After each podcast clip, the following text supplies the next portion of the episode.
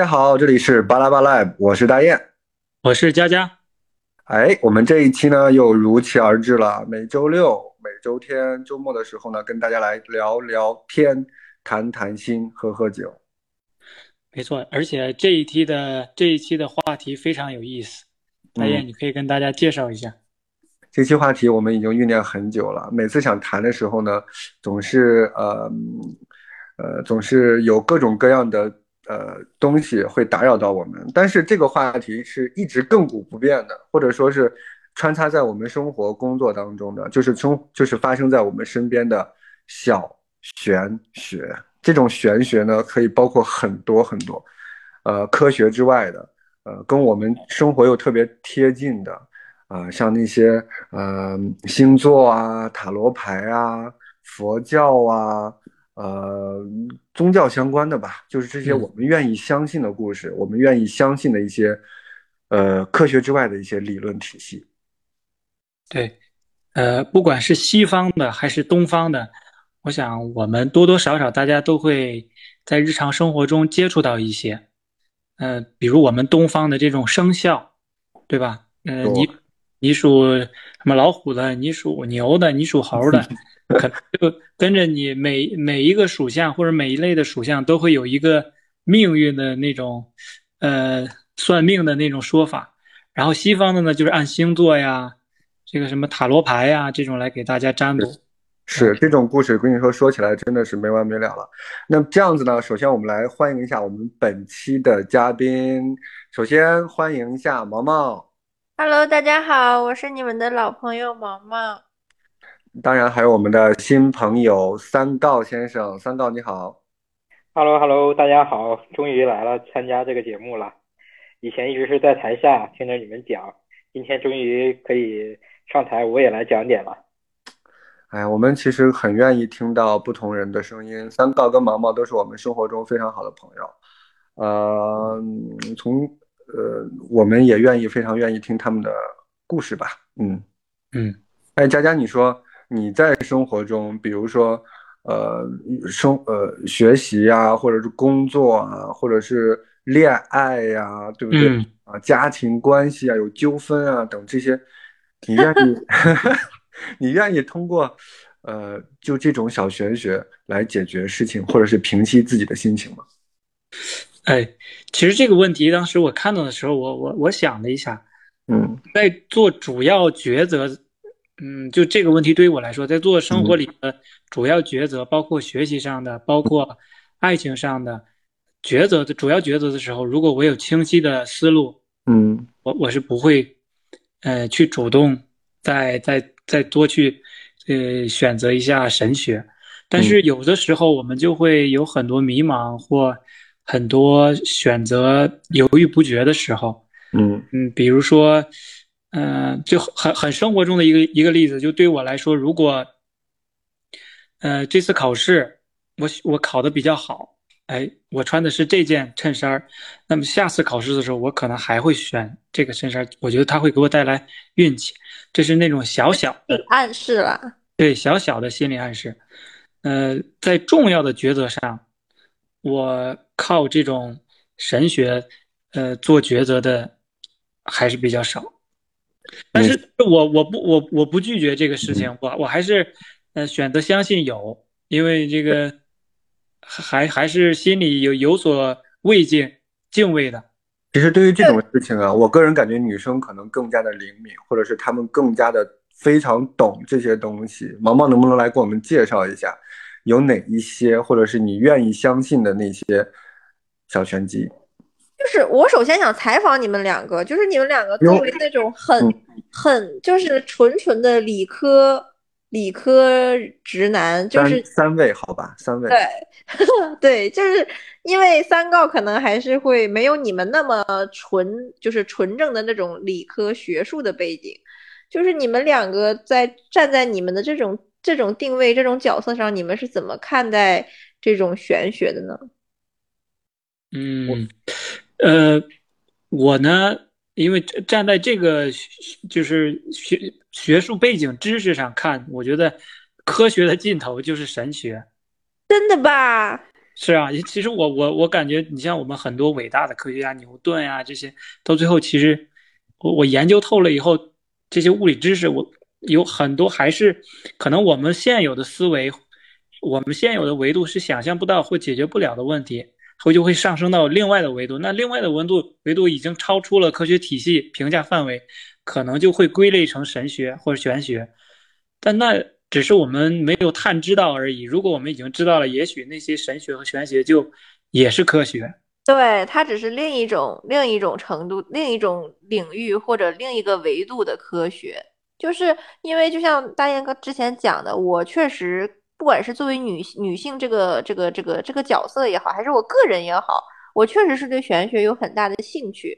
那你越研究，你就会越发现，它其实就是一种统计。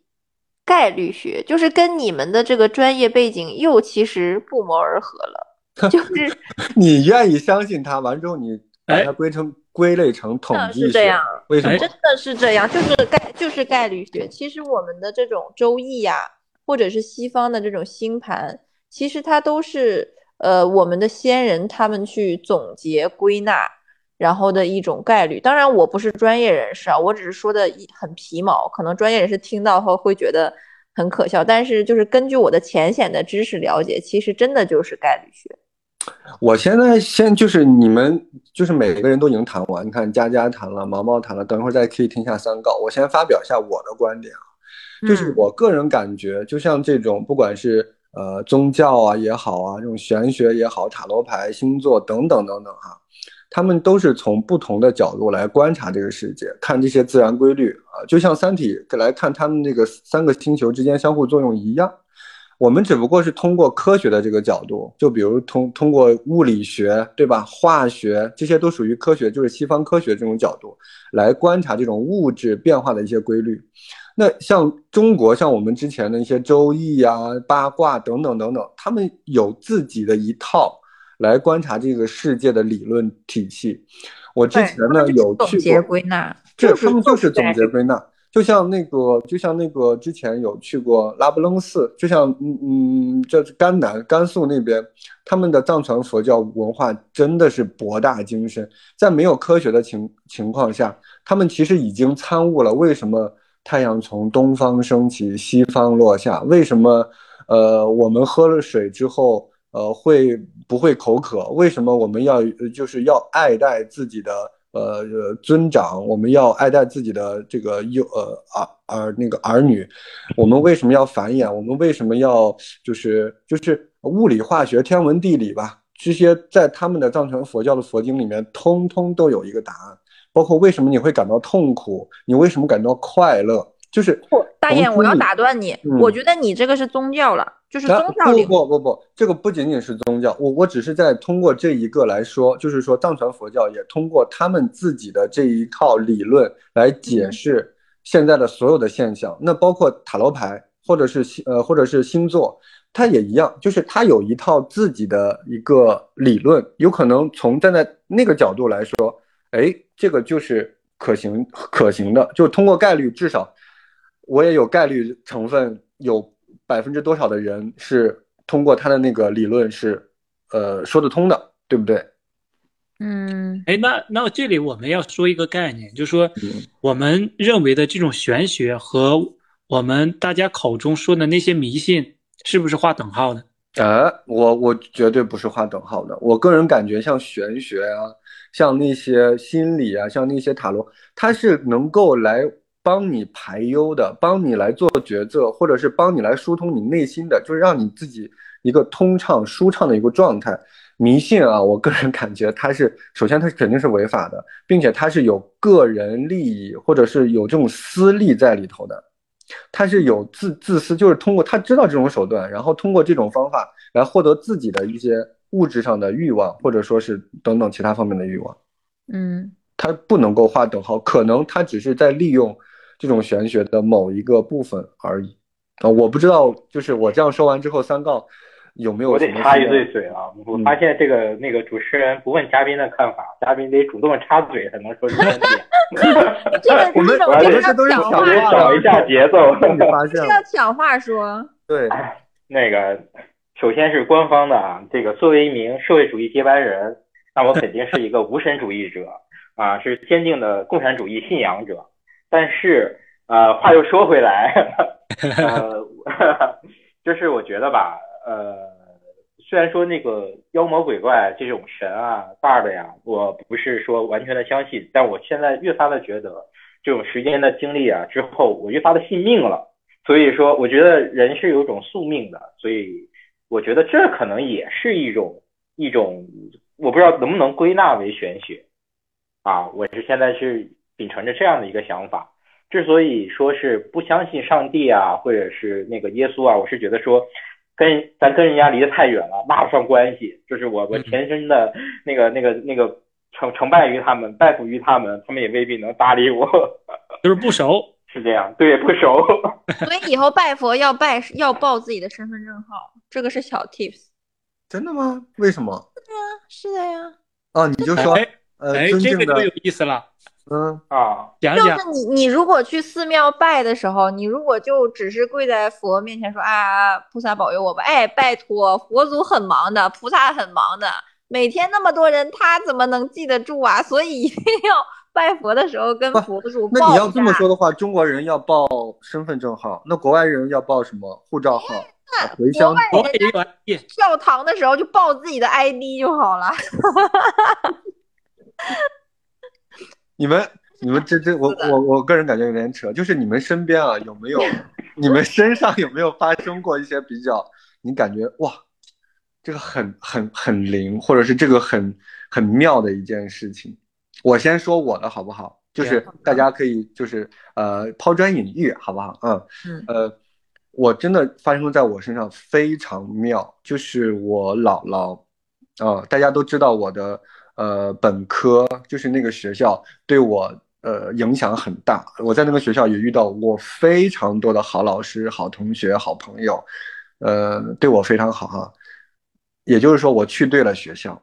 那去对的学校怎么能验证呢？怎么妙呢？这个事情，就是首先这个学校啊、是当时在报志愿的时候就嗯也是阴差阳错来的，这是第一。第二呢，我姥姥当时我记得很清楚，她大学呃开始的时候，她来送我，到了那个学校之后，她拉着我的行李箱跟我一起上了宿舍，打开宿舍进去了，她走到阳台上，你知道他跟我说的一句话是什么吗？嗯，他说我在梦里就梦见了这个场景，你就来对地方了。哦，哎嗯就就是你说的这种感觉，我确实，我也确实有有过，嗯，嗯，呃呃呃呃呃，展开聊聊。就是但是记不记不太清楚具体的情形了，就是总嗯总是有有一种，也不是总是啊，偶尔就会有一种哇，这个嗯。我好像在梦里见过这种这种场景或者这种景色，那如果从科学角度，是不是可以说，就是说你的某个神经元啊、脑细胞啊、脑回路、脑电波啊，在在进行传导的时候，它进行了一个错误的关联，或者是耦合的关联，或者是一个随机的一个一一一个放电，导致了把两个不同的场景进行了一个连接，会不会有这种情况？我我觉得是那种现实中的映射，就是你其实是在现实，因为毕竟你见到这个场景就是在你现实生活的范围内，你每天都在经历这些事儿，然后只不过在梦里，你就像你说的，他脑部啊又重新做了一个加工，然后偶尔有一天，或者是你再回想起来的时候，不管梦境清晰还是不清晰，你大脑里又感觉到啊类似，嗯，毛毛没有经历过这种很妙的事情吗？在你的身上，我觉得应该发生过很多次吧。嗯，你要说具体像这种神灵的指引这种，我倒还没有很明确的例子。你没有被某某某某大师指点过吗？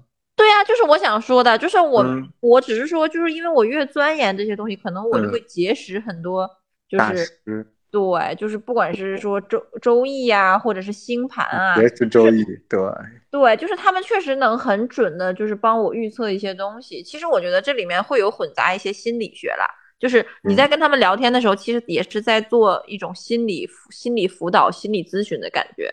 就是你在做辅导的时候，他是实时观察你的这个状态的，会不会？就是有不同种，你比如说，就是有的大师他需要跟他面谈，你像我们就是有些会摇卦啊之类的，就是比如说你对一件事情犹豫不定，那你这种摇卦的事情是需要当面去摇的，嗯，他会根据你摇出的卦象去给你给你给你解释这个卦象，顺便就是相当于把你这个事情的走向告诉你嘛。还有一种，那你像我们现在就是很多都是那种网络看盘嘛，就是这种微信的这种一来一回的这种文字咨询，那他就没有办法去面对面的观察你的表情，你的这些。我个人感觉这完全就是概率事件，就是你爱信不信，但是他他的用词、他的措辞，他就是百分之五十的概率。有些人就会觉得他准，有些人其实也不是说很，就是我也找他们聊，也不是说一呃一定会有某些事情让他们帮我做出 A 或者 B 的选择，嗯，就真的就只是说可能这段时间就是可能生活中有一些困扰，去跟他们聊一聊，而且我觉得是会有一种心理暗示的，就不管说他们是有多有有百分之多少结合了我们说真正的玄学也好怎么样也好，就是他给你的他会他跟你说的一些东西，你可能。心里面就有一种暗示，给你做了一些铺设。那么在后期发展中，你可可能会不由自主的就会往他就是说引导的方向去去去做。嗯嗯，对。然后等到可能那有可能，其实你已经在这个方向做好了充足的准备。然后他虽然是给你了有方向上的指引或者说是暗示，其实你那个时候你不管怎么做，你都是有把握的。但是说，或者是说你听了他，你就会觉得他很准。或者是说，对你不管发生什么事情，你可能都会不由自主的往他说的那些东西上去靠，就是他可能会给你一些比较大概的东西。那等到你发生这件事情，你会你再偏向一下他，你你再倾斜一下，说啊，原来这个事情就是他说他说的是这个意思啊，就就就就帮他解释，就是这种是一个怎么讲，大家都要一起去结合的过程。就是说，你如果对他完全是一种抗拒的。就是说，我比如说你是无神论者，你就对这个事情完全的不理解，或者是说想要去抱着一个验验证去证伪的心态去去去去跟他们聊，那可能效果也会不一样。那如果换成一个，比如说像我这种就是完全很虔诚或者是完全很相信的人去去听他的结论，或者是去做去去去去过生活，那可能又是不一样的局面。其实我觉得我们这一期最应该升华的主题就是说。啊，终究还是在自己啦。说当你可能生活中你会有迷茫，或者是你会有不顺的时候，当然你会想想到求助于玄学，这个都是人之常情。我们我们这一期暂且放下说这个东西是否说你相信也好，不信也罢，我我是一个自由主义者，那么我不会去说一定要去强迫你们去接受我的观点，强强迫你们去接纳这个事情。呃，只能是说，当你们遇到这些不顺的时候，还是自己就是最大的神，就是能帮助你最多。那三告，你有没有一些你身边发生过的，或者你自己身边、你自己身上发生的，你觉得很很玄、很妙的东西？呃，发生到自己身上的神迹的事情没有，如果有的话，也不是坚定的无神主义者了。但是我的身边啊，就是我的家人啊，就是亲戚啊、朋友啊。会有信仰各种宗教的，比方说有信天主教的，有信佛教拜菩萨的，还有在东北有一种信萨满啊，比如我姑他们家就是信那个黄鼠狼，就是也是要把那个像挂在墙上去上供的。呃，我就其实说其中两家吧，比方说像我的那个呃另外一个亲戚信天主教的，他们家可能是当时生活中遇到了一些困难磨难啊挫折。但是自从皈依了这个教派之后，日子好像是好，逐渐好转了起来。所以说这样就更坚定他们去信仰那个宗教啊。但是跟我们同样关系很好的，就是我另外一个姑姑，他们就是信那个黄拜黄鼠狼的嘛。他们就是希望我的妹妹年龄比较大了，希望早日找到一个如意郎君。但是现在两三年过去了，如意郎君也没找到啊。但是黄鼠狼依然还是拜着，我看也是挺虔诚的啊。所以说话接毛毛的话讲，我觉得说，呃，无论说是无论是信仰哪个宗教也好啊，还是信仰什么都好，我觉得最重要的是它可以给你一个非常积极的心理的暗示啊，就是告诉你说坚持走你认为你认为对的地方啊，未来是好的，是光明的。我觉得这样就很重要啊。之所以至于他这个宗教也好啊，这个信仰是不是那么的科学客观，我觉得都不那么重要了。对，他只要心里面有一个希望在就好。对对对，这个我我我非常同意。我就觉得，可能对于大多数人来说，呃，做这种玄学，并不是做你主要抉择的手段。但是如果真的遇到一些感情上的出口和情绪上需要，呃，找一找一些依靠点的时候，可以，它可能是一个选择，也许能帮你梳理好你目前的困难，也许能给你一定的助推力，能帮你度过眼前的这些。障碍，大家真的说的都太积极向上了。我这边我还有，其实我还有一个小故事我没有分享。我现在 我我特别想跟大家分享，真的，就是就是每一次啊，如果我要去参加一个比较重要的考试，我记得很清楚。嗯，呃，有好像有两次考试，呃，我还比较重视的，但是我出去的时候呢，我就遇上了。那种那种这种有嗯镶着小白花的车，你懂吧？嗯嗯，黑色的车，然后呢门把手上来都有很多小白花。一次是在北京，一次是在太原。然后我那两次考试都特别惨，所以我就就就就像这种事情啊，我还是很忌讳的啊。虽然说是一个专业的词叫外应。这个是玄学里面的外应，外应就是说，呃，它就是你周边的各种事情都会都会，呃，指向你，就是比如说我们中国人有老话，抬抬头见喜嘛，出门见喜嘛，或者是说，比如说路上遇到这样子可能是白事的这种，都会尽量的就是不要不要看到或者怎么样嘛，就是就是那个就是叫外应嘛。就是哦，你的意思是这种现象叫这种心理叫外应，还是说不是不是不是这种心理？就是说你当就是这种遇见了这种事儿，然后呢，你在做这其他事情可能都比较不会对都会映都会映射出你这个事情的你这个事情的这个这个这个结果。那那那是这个事情造成的吗？还是不是不是？对，我就想问，就是就是说就是说你这段时间的，就是你这段时间的运，就是跟你的八字有关嘛？可能你这段时间的运到了哪一步，那你可能做做什么事情都不会顺。就是说，算不算？就是这算不算是主在造这个世界的时候的一个小 bug？就是一个莫名的因素，然后你遇到了这个环境，然后对你的磁场也产生了什么影响？我觉得这个就是宇宙全息，这个就是你正好就是，所以我们中国人为什么说大年初一的时候要要要说好话，要说吉利话，不能哭，不能什么？因为都说大年初一会代表着你整个今后一年的这种运势嘛，所以大年初一我们的古人的规矩就是一定要呃就是吉利话，喜不能不能哭，不能打东西，对，就是因为我们中国人认为大年初一这一天是以后一年运气的预示嘛。包括立春也是一个很重要的节点，因为我们会说立春才是这一年农历上真正的开始嘛，之前都只是去年的延续而已。所以说立春这一天的心情啊，或者是你你事情的顺利程度，都会预示着你今后一年的状态。对你刚才说到外应的时候，我就突然想到，就是就是佳佳的说的那个，就是是。并不是因为，但是你刚才给我所解释到的，就是因为这件事情导致了你，你做什么事情都不顺，而是我本来以为你说的外应是由于这些不顺，我自己来进行了一个归纳，啊，我我我发现这两件事情，这两件不好的事情，它都有一个相同的一个事情或者一个相同的一个现象，那这种就是就是它不是因为这个导致的。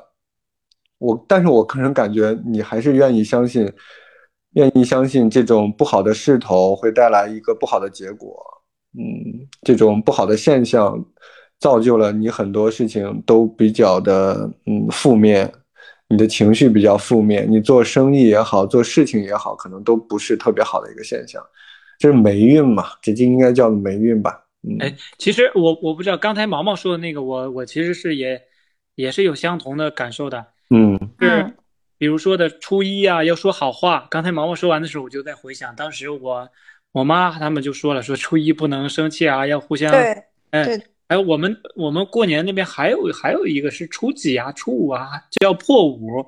对，对的，是是有什么习俗来着？反正也是每天都有不同的要求，但其实你说你大家不成文的规定嘛，大家都会遵守。其实我心里也是愿意遵守这件事儿，谁不愿意讨个喜呀？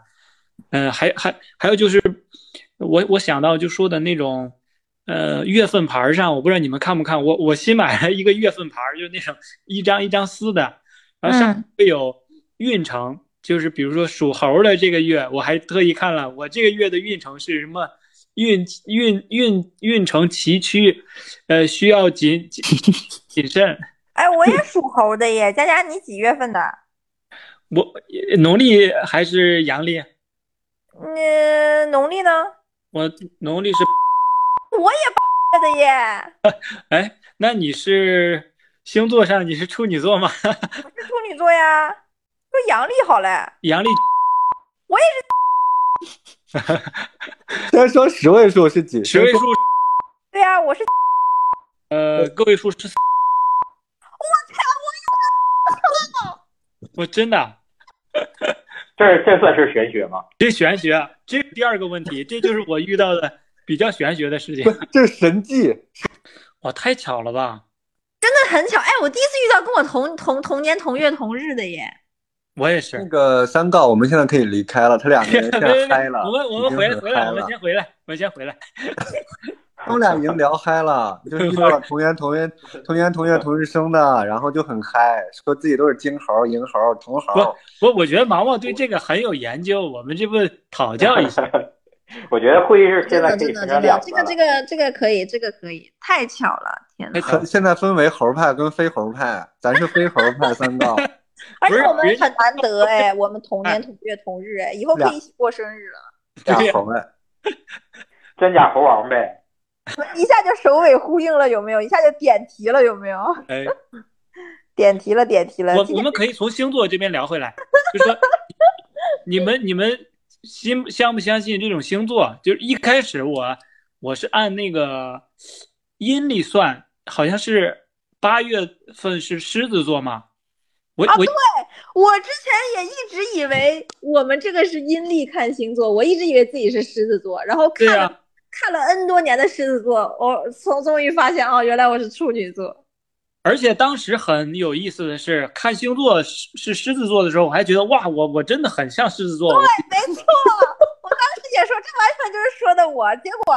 发现自己处女座，感觉自己的世界一下。所以我只是想说，这种星座根本就不靠谱，还什么特别像狮子座，然后发现自己是处女座，哎呀，原来我是处女座，我更像处女。对，现在我又到狮子，现在又到处女，处女座靠拢。主主持人可以开始了。就是像这种很妙的事情就挺好的。你看我跟猴派，你看我跟猴派就是特别有缘分，看到没有？我跟猴派，大宝。嗯，你说什么？你属你属什么的？我属羊啊。哦，羊。哎，我男朋友也属羊哎。啊，我跟你说，佳佳啊，哎就是商人呢，就是在谈自己的工作的时候呢，呃，各种各样的都会跟你产生共鸣啊，你的星座啦，你喜欢吃什么啦，你的呃生辰八字啦，哎，甚至你的日期都能跟你同年同月同日生。哦，你属啥的来着？我属马呀，马。哎，我爸属马，我跟你说，我一定要对马特别好。马是旺我的，马是旺猴的。哦，三哥，我也对你好一点。真的，三告不是我说这个，我我我一定要对属马的好。我爸就属马，就是属马是旺我的，然后我不能跟属狗的男的去去做生意。属狗，因为隐，因为哎不对，狗狗是冲我的。我是属虎和狗不行，因为隐身相冲嘛。去年就是以虎年嘛，我去年超级惨，我去年是我整个人生中最低潮的一年，就是因那个隐什么山中冲。无老虎，猴子当霸王。哎哎，佳佳佳佳，我采访你一下，你去年过得怎么样啊？我去年跟大雁，我们在酒店里过了三百多天。我就是你整个人的，就是这种，比如不管是工作，然后生活什么的。他想听你去年过得不好，怎么不好？对啊，我说我在酒店里过了三百多天，就是说就全在抗议了，很惨。对，就是我，反正我去年真的是最惨的一年，因为是什么什么三行，就是引什么什么三行，反正就是去年很惨，真的去年超级不好。去去年我没少没少穿红内裤啊。去年你为什么要穿红内裤啊？要冲一下嘛，就说是是你的这个东西，你要保护。啊，对你你你也有听说过吧？就是说去年对属猴的不好吧？对呀，犯太岁嘛，对吧？啊，对对对，犯太岁。嗯，哎，其实我内心还是信的。我现在可 也回重新回答第一个问题。不，你不能，你是因为是个猴，是个精猴，你就信啊？哎，我现在啊，我明白了。哎哎，你这么这这说一下，我突然就想起来了。或者说是像这种，不管是玄学也好，不管是宗教也好，哎，他不会给你一个，首先来给你一个神话，然后把你的这个形象啊说的，把你的这个机运呐说的多么的嗯，多么的妙啊，多么的神，多么的绝，多么的独一无二，然后你是多么的厉害。那你这种状态呢，就会怎么样？怎么样？怎么样？你就听进去他的话了。每个人都愿意听好话嘛，对不对？哎，我觉得就你说的这个啊，我觉得至少星座上是这样的，就是星座它能为啥大家都现在都喜欢谈星座呢？哎，你什么座，我什么座？我觉得它能节，首先第一点，它能节约人的这种交流或者交流成本。对。哎，我我知道你什么星座以后，我我就可以预判到你一个性格，或者我应该怎么跟你相处。那你们刚才那行为让我完全不能相信星座啊！说什么我自己是农历的，是狮子座，然后发现哎我是阳历的哦，所以我是处女座，哎我就我我我以后就是处女座，我就不是狮子座了。没有，但是当你真正知道自己是什么星座的时候，就像刚才毛毛说的，它还是一种心理活动，你会主动的向这种星座的特征去靠拢。而且我跟你说啊，这个星座它到后面还有还有更玄的，我们只是表面的，就是啊你是什么星座什么星座，他们星座还有什么上升星座、下行星座什么这那的，它有很多种说法的，是吧？嗯，那那这个我知之甚少啊，这个是有那个说法的，就是包括你的那个生辰八字来看你是什么上行啊、下行啊、什么水逆期啊、什么鬼的，它是有很多很多说法。肯定有一个理论能解释为什么你既像狮子，为什么又像处女？肯定有一个解说法来解释这个现象。这就是我我感觉这就是一套非常好的呃玄学呃就是应该做到的啊，它能解释你这种现象，它不能有冲突。你这样子你自己都不能自洽了，你这个逻辑，你这个知识体系，那怎么能存在呢？是不是？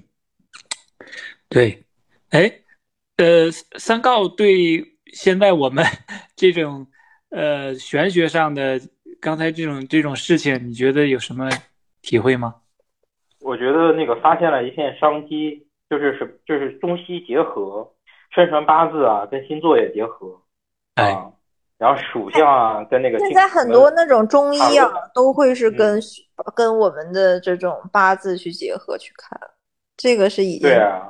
就是那个对，就是中成药还是什么，就是中西医结合，就更具有权威性了。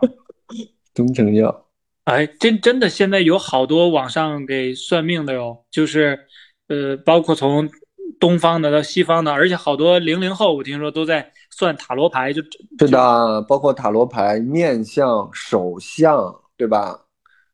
嗯。你的这种有些人他会通过你的手相啊、面相啊，然后给你说出一道一一套一套的、一套一套的理论，然后让你听的就是云里雾里的。